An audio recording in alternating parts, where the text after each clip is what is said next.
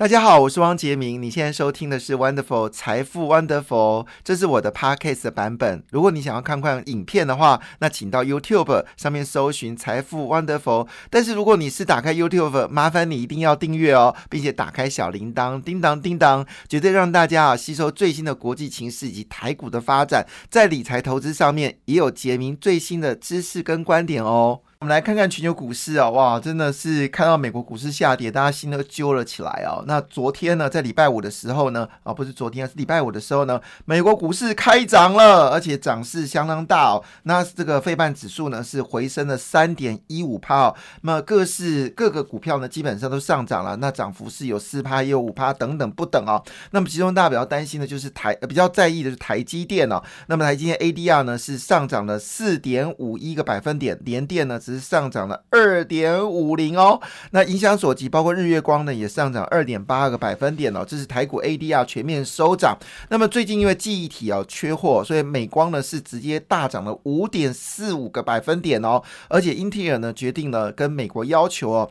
大概是三百八十呃三百七十亿美金的一个哦三百七十亿美金那个补助哦，预计这样子可以开三座十二寸晶圆厂。英特尔股票呢则上涨了四点一三个百分点。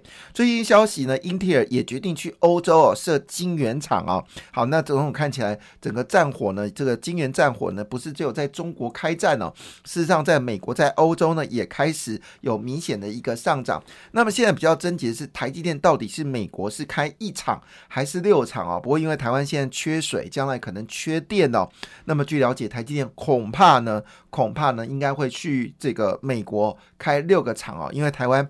如果继续水资源不够，电将来也不够的话，那最终呢，只是逼厂商哦要离开台湾哦。我估计台积电应该是去美国设六个厂。那如果真的六个厂设的顺利的话，搞不好台积电以后的工厂就不用设在台湾了，就设在美国就好哦。这也是呃护国神山出走呢。台湾缺水缺电哦，这件事情恐怕是未来越来越严重的问题。那如果是这样的话呢，可能。带走的不是只有就是台积电一家厂商了，因为台积电的上中下游总共有一千多家厂商哦，恐怕被迫呢都要去美国设工厂哦。那么未来的这个台湾经济，所以外资就有这么估计啊，台湾今年增长呢可能会超过百分之五，好，这是最近的数据啊，比我们预期都高。但明年呢就开始回落，但是如果资源上面如果还是分配不均的话呢，台湾会面到一个所谓的成长困境啊，就是说，当你没有办法高速成长的时候呢，因为呃我们算过嘛，台湾如果一年 GDP 是百分之三的话呢，那未来十年呢维持百分之三的 GDP 的话，我们的这个电力在未来十年哦，可能要另外百分之三十的需求，那我这里还没有算哦，旧电厂的设备更新等等，所以就是说。以现在来说，我们的绿能只是勉强要补足合适的缺口。那未来的状况，呃，如果合合一、合二、合三都全部取消的话，我们电力呢有大概七点五 percent 的一个缺口，必须要靠绿能来补足啊。所以绿能是要达到二十个百分点。所以最近啊，跟油电共生的股票，不是余电共生的股票大涨。那最近太阳能股票呢，还是持续攻高，因为已经真的是。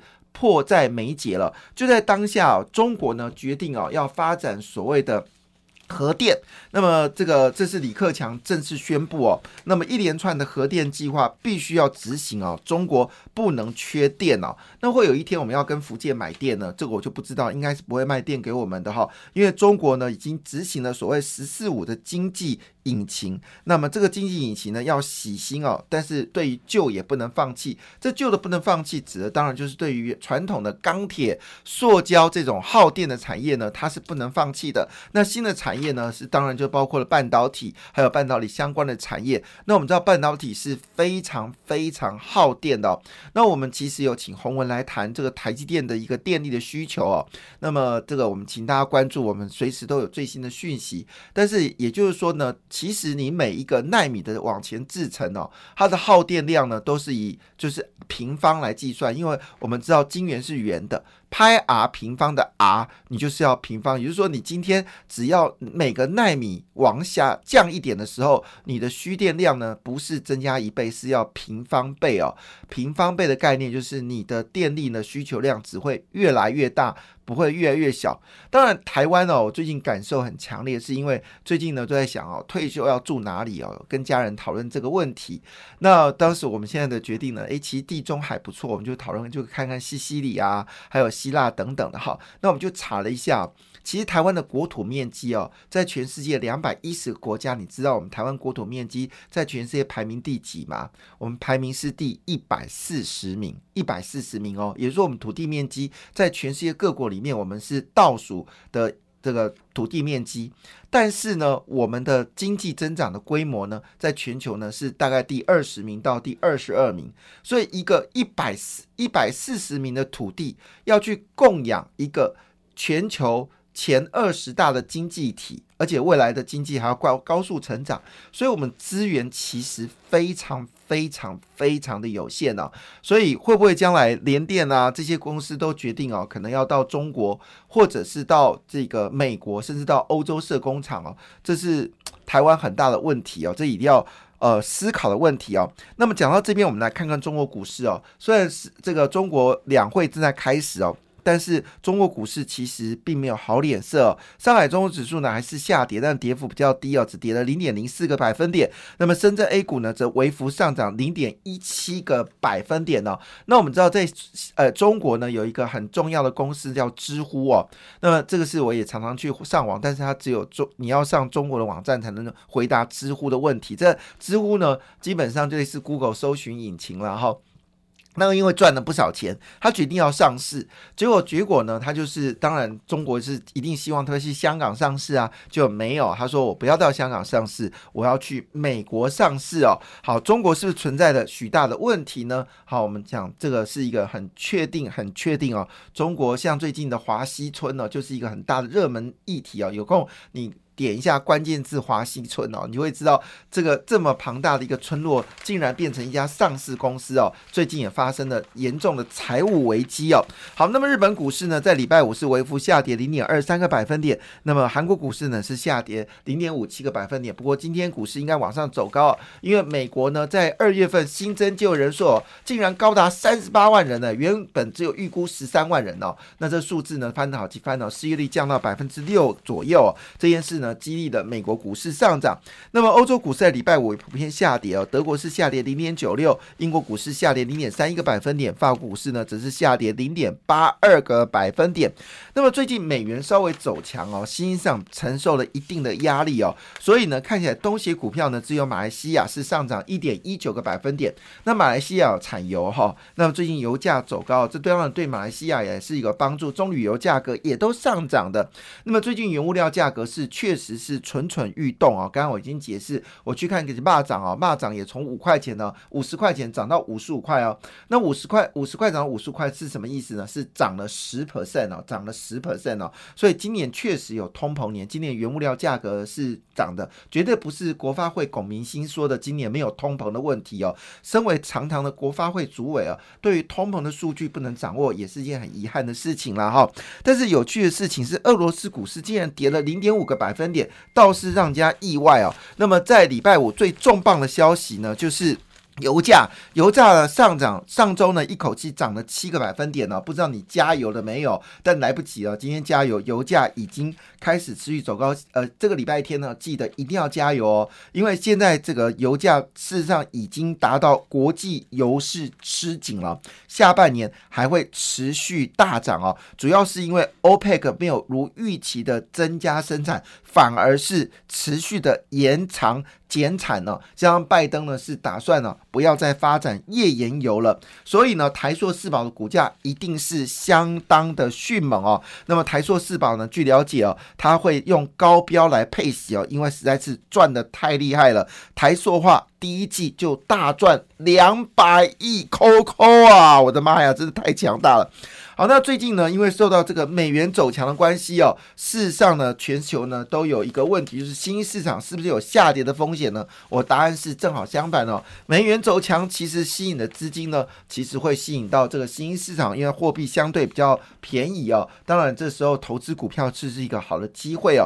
好，就在这个时候呢，有一则消息呢也值得关注哦，就是沙利阿伯呢已经决定哦要强攻绿色氢能哦，不就是从油呢？转到氢哦，这是一个对的感对的确定的事情哦，因为油的问题将来一定会面临到一件事哦，电动车会持续的增加哈。好，讲到这件事情呢，其实全世界有几个重要的消息哦，就是在来自巴西。那我们知道巴西呢，它有打这个中国疫苗。那最近呢，这个变种病毒 P one 哦肆虐。那据了解呢，包括了就是 A Z 啊，还有辉瑞的疫苗呢，都可以有效控制这个新冠病毒 P one。好，但是问题来了，就是录制的疫苗呢，效果似乎是有限哦。这对中国来说呢，是不是有新人的风险呢？中国市场啊，如果疫苗没有办法抵抗所谓变形疫苗的话，那么中国打中国疫苗呢，势必就要担心哦，这种变种的病毒会不会侵入到这个中国，造成中国的影响？不过话说回来啊。中国今年刚公布的出口数据呢，也相当好，成长了百分之六十 percent 哦，相当的可怕。那么，所以呢，航运业呢已经开始进购大型的货柜轮呐。好，这个消息呢也值得关注哦。那么，其实，在疫后经济里面，一定要留意是消费族群哦。那么，最近呢，包括了就是像是纸浆的价格，还有包括了我们说的塑化钢铁的价格，是全面的翻扬哦。那么，最近你看到这些类股的涨幅相当。新人，据了解呢，现在的这个热情已经涌向了尼龙跟加工丝哦，使得弘毅跟吉盛呢持续的走高。那么中钢呢？呃，在本周五要开出四月跟第二季的内销价格。据了解，这个价格呢，应该是看涨的。好，整个而言的话呢，原物料行情确实已经吹到银建业哦。那么国阳跟冠德呢，最近股价呢也开始往上走高。据了解，它配息呢也超过六个百分点哦。到底这个除息概念股要怎么走哦？这件事情是今年非常重要的讯息，因为已经有消息显示哦，去年有多家公司呢营收是持续创新高，而且去年整年哦，所有的。获利呢，其实实际上看超过两兆五千亿新台币哦，所以今年的配息肯定是主旋律哦。那么讲到这件事情呢，高值域银建股呢，国阳跟这个冠德呢，现在最近呢就被串出来，称之为大黑马。像国阳前三季哦就赚了六块钱了哦，相当可怕。那冠德呢，整个整个年度也是营收创新高，那这个前三季 EPS 有二点四三哦。据了解呢，它的 EPS 在今年呢，可望创六年的新高，而且是。不是只有去年好，是未来三年、五年都是好哎，现金持续的增加。另外一件事，因为最近啊代销非常的热，所以呢海悦国际呢也是在去年获利也是相当惊人哦。那么只光去年前三季呢就大赚了九点三五元，你没有听错，大赚了九点三五元哦，也创下历史新高。所以呢，从钢铁已经烧到了这个银建业哦。那么当然最近最热的就太太。阳能了，但不要忘记哦，这个太阳能啊，赋予我们台湾塑化业呢另外一个新的春天呢。因为毕竟呢，整个不论是风力、风力发电或者太阳能，它周围呢都会用到一些 EVA 的这样的一个塑化剂。那么是呃不是塑化剂？一些塑胶材质啊。那么台化呢，在以前呢，获利大概就是一块钱不得了了哈。但是很抱歉哦，去年整个货年是五点五七块，是过去真的是三年不开张。开张一年赚三年哦，真的相当可怕。据了解呢，今年第一季可能赚的钱呢又赢过了去年哈，所以呢这个获利相当惊人，预估呢配现金要两块钱哦。那么华夏呢也是获利惊人哦，那么要配现金一点八元，还有股票零点五元哦。那么雅聚呢主要在太阳能的这个 EVA 的需求哦，那么年增率高达三四 percent 哦，配现金要到一块二，所以也看得出来整个塑化业随着油价持续走高哦，非常的凶猛。那我刚才讲到，就是钢铁还没有说完呢，因为钢铁呢，这个中钢呢已经决定哦，在这个啊，下一个季度呢，准备要调高价钱哦。那最近外资在买股票，法人在买股票呢，很特别哦。这《工商时报》呢有提到十六档这个股市的主旋律哦，主要讲的都是法人买进哦。我仔细看，哎呦，我真的惊呼了一声呐！为什么惊呼一声呢？哈 我的天呐，没有一档是电子股哎。好，我们来皮胖姐好不好？买最多第一名是中钢，好，一口气买了一万六千张哦。另外是东河钢铁买了一万四千张。那么海运股的长荣买了。一万一千张哦，中石化哦，股价只有十点九零哦。那么上礼拜五是跌了二点二四哦，但外资呢，这个法人呢是持续买超，哦买了一万一千张。另外就台塑哦，这个赚钱的猛兽哦，那么呃买超呢是九千六百四十八张哦。那么全部都没有一档电子股啊。好，那其中有一股有一档股票可能价格稍微委屈了，就是夜辉哦。夜辉是热镀锌钢板哦，那热镀锌钢板在这个建筑业需求是大幅的增加哦。那么外呃，这个法人是买超两千四百六十一张，股价只有十三块哦。这里面最贵最贵的股票呢是这个呃台塑，是一百零一块。好，那最便宜最便宜的股票是谁呢？是中石化十块钱哦。那么台中银行十一块二，那么华航十三块六五，夜辉呢是十三块哦，都是这种所谓的十块钱就可以买到的股票。那为什么特别一直在讲这个塑化业哦？主要原因是因为。最近呢，这个消费已经开始起来。我前阵子呢看到一篇文章哦，就是讲到说，呃，就是现在有钱人哦，预计这个疫后的消费呢，资金呢上看到二点八兆元，这是一则新闻。第二则新闻呢，就是台湾的利率呢，对不起啊，会持续的偏低，所以有一些这个就是白领，呃，我们说这这个银发族就开始留意了，真的要把钱存在。所谓的银行吗？所以他们思考的问题是有没有一些比较配息好、公司稳定的公司呢？所以今年的配息哦，其实是真的非常值得。如果你是六月份出生小孩，其实你不排不排哦，可以这个儿子叫配股，女儿叫配息。哎，其实配息也蛮好听的啦哈。好，不论怎么样呢，这是一个趋势哦。那么不止如此哦，事实上也要留意一下，今年不论是所谓餐饮、服饰跟航空哦，都会交出不错的成绩单。那前阵子公布了。制造业的灯号哦，那么这个灯号就是我们台湾景气灯号，基本上已经回到黄红灯哦，这是我们景气非常热的第二灯号啊。但是仔细分析哦，我们的餐饮跟内需股票呢，好，对不起哦，已经是红灯了，所以景气。非常非常的热，所以呢，看得出来，不论是台新、保德信、中信、安联、富华跟这个群益哦，全部哦，除了看好苹果概念股之外呢，全部都是看好疫后观光跟原物料。所以呢，有一档基金呢，叫做消费循环基金哦，那么是某家境外基金哦，其实提供你做参考。那我认为未来的情况下呢，一定在所谓的消费循环会倒爆发。那么中国也是。拼命在做这个内需消化消费循环哦，因为美国不可靠，欧洲可能也不那么重要。那么，但是呢，东协又崛起，中国最后只能靠自己哦。